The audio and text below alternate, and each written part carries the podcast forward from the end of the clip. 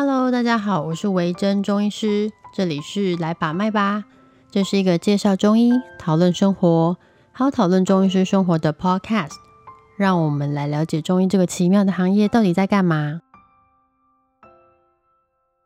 那这一集我们就来讨论一下圣诞节的食物，因为圣诞节快到了，然后我真的很喜欢圣诞节。我不是虔诚的虔诚的教徒啦，但是呢。圣诞节对我来说一直都有种很温暖、很疗愈的感觉，而且每次一进入十二月，这种感觉就一路蔓延，跟过年的感觉完全不一样。过年还是有一点点的，虽然也是很开心，但某种程度上它有一种压迫感，不知道为什么。所以呢，这一集我就来介绍一下我很喜欢的一些呃圣诞食物，跟大家分享。其中呢，圣诞食物里面我最喜欢的其实就是热香料红酒啦。因为我很喜欢酒精类的东西，像这样子热香料红酒啊，它在里面加了香料之后，真的是特别有味道哎。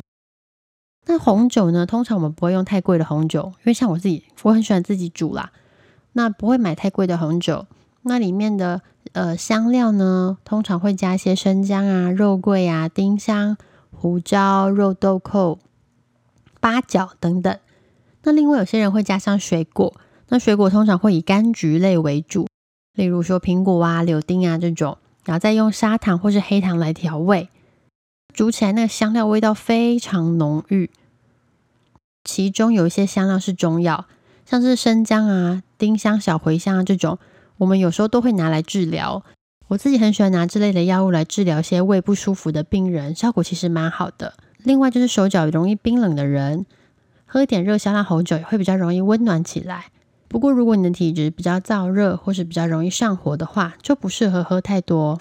像我自己的体质，就是我很容易胃痛，胃很不好，然后手脚也很容易冰冷，所以我每次喝到热香料红酒的时候，都会觉得那个温暖的感觉会从胃一路泛出来，感觉就超舒服的。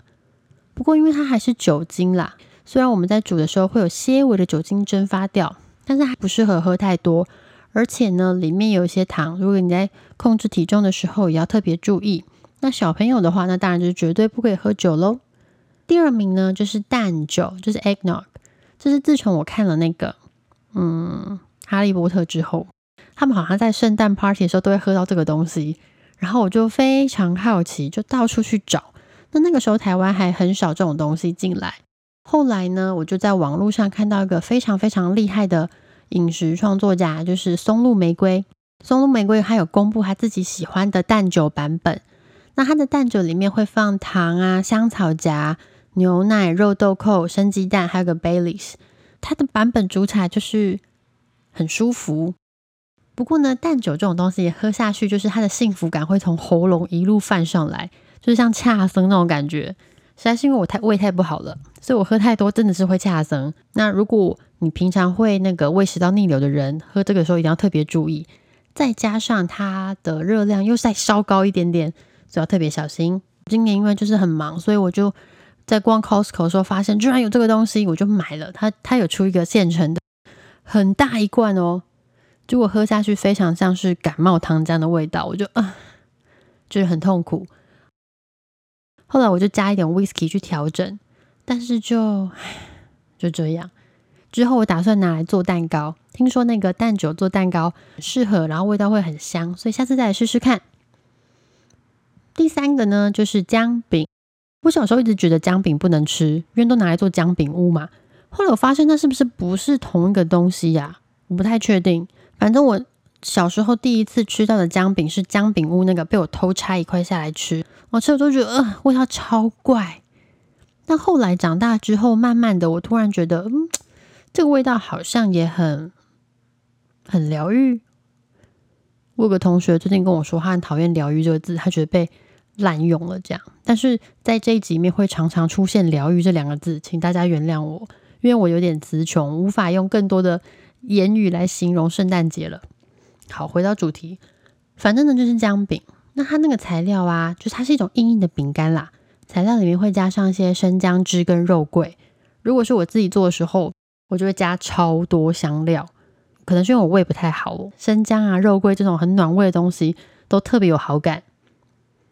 但是因为它是淀粉加糖，所以呢，控制体重的时候一定要特别注意。会犯胃酸的人在吃姜饼的时候要特别小心。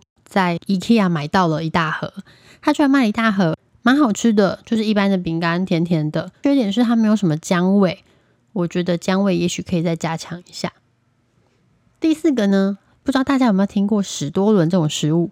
这也是我最近才接触到的，好像叫 Stolen，因为我不太确定它是德文。很多面包店或是甜点店在圣诞节时候也会卖这个，它是一种德国的圣诞甜点，就是在生面团里面会加入大量的果干、坚果或是杏仁泥。杏仁泥这种东西就是用杏仁去做出有点像是我们枣泥那种口感的东西，然后塞在那个面团里面拿去烤。那个果干有时候也会用酒去浸泡，泡到入味之后再拿去加在面团里。然后烤完之后呢，外层呢还会再裹上一层莱姆酒糖浆。那有些人不裹那个糖浆，他会用那个融化的奶油刷上一大层之后，最外面再裹上厚厚的糖粉。听起来就是那种甜到牙齿发软的感觉。不过因为这个面包不是给你买回家一口气吃掉，你要回家自己切片，切片切片，每天吃一片，在吃之前再拿去回烤。吃的时候还必须要配那种。很浓的热红酒或是热咖啡，那有些人会拿来配烈酒，感觉也蛮好的。更讲究一点的人呢，他们在吃之前呢，会在表层刷上一层 whisky 或是各种烈酒，再拿去回烤。那个酒渗进面包体里面之后，吃起来味道更丰富、更浓郁。我就不说它的卡路里到底有多高了，这真是太可怕了，难以估计。我今年就存了两条在我的冰箱里。你知道 Stolen 这种食物原来是可以放很久的，我在怀疑是不是因为它太太甜了，糖的浓度太高，所以它可以放超级久，根本就无限久，我觉得太夸张。还有另外一种圣诞面包，就是嗯，它叫做什么？它叫做啊潘尼朵尼。因为各家的面包店翻的都不太一样，就是它是一个意大利文，再度的我不知道那个意大利文要怎么念。它也是一种甜面包，有些人就直接说它是意大利面包。但我最近看那个大家的面包店里面都会叫它潘尼朵尼或类似的发音，可能这样听起来比较不知道是什么。这个也超级好吃，因为它就叫意大利面包嘛，所以其实它是来自于米兰，这是米兰城市的一个标志面包。我相信大家一定有在广告或是哪里看过，因为它制作过程需要好多天去发酵。然后制作出来，它面包就变得很蓬松。里面呢，一样也会塞很多干果类，就是什么橘子干啊、柠檬皮呀、葡萄干啊这种，跟前面刚刚说的那个 Stolen 有点像。吃的时候，它会把它垂直切开，因为它会做的有点像是一个圆柱状的面包，长长的圆柱状。然后他们会垂直切开，那接下来它就可以拿来配酒，或是配热饮，配气泡酒啊什么的，或是啊有些人会拿来配配热红酒，我觉得超级搭。一样就是一次只能吃一点点，像这种圣诞类的食物，似乎都没有办法吃太多。你吃太多就是会，我不知道结果会怎么样了，反正就会非常可怕就对了。有人推荐我，他觉得牧羊人派很不错，所以我也查了一下，在台湾好像比较少吃到牧羊人派这个食物哦。这是一个也是有红酒加在里面的料理，部分的食谱里面会加上月桂叶或是百里香，然后有一些。呃，肉类在里面，肉之外呢，还会有很绵密的马铃薯泥，这样子的英国传统食物，其实也是非常的让人满足，然后高热量，吃了一点点可能就会超级饱的那种感觉。那另外，其实我还很喜欢草莓蛋糕跟星巴克的太妃和果拿铁，那这就不提了，这就纯粹是个人喜好。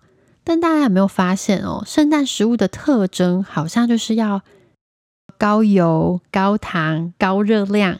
然后淀粉量要很足够，对我觉得它跟我们的呃传统上亚洲的冬令进补有一种很类似的概念。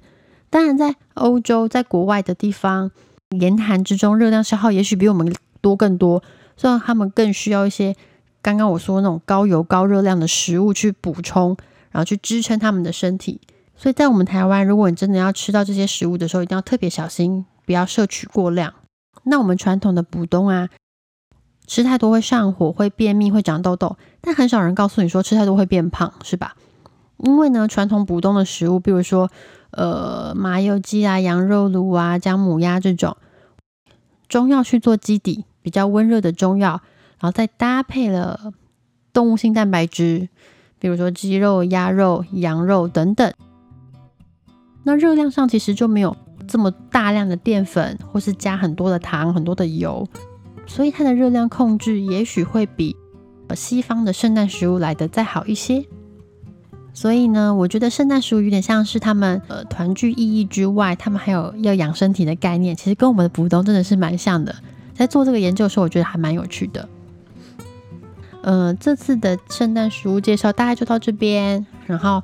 这真的是纯粹我个人的嗜好，因为我很喜欢圣诞节，想要把这个快乐的心情跟大家分享一下。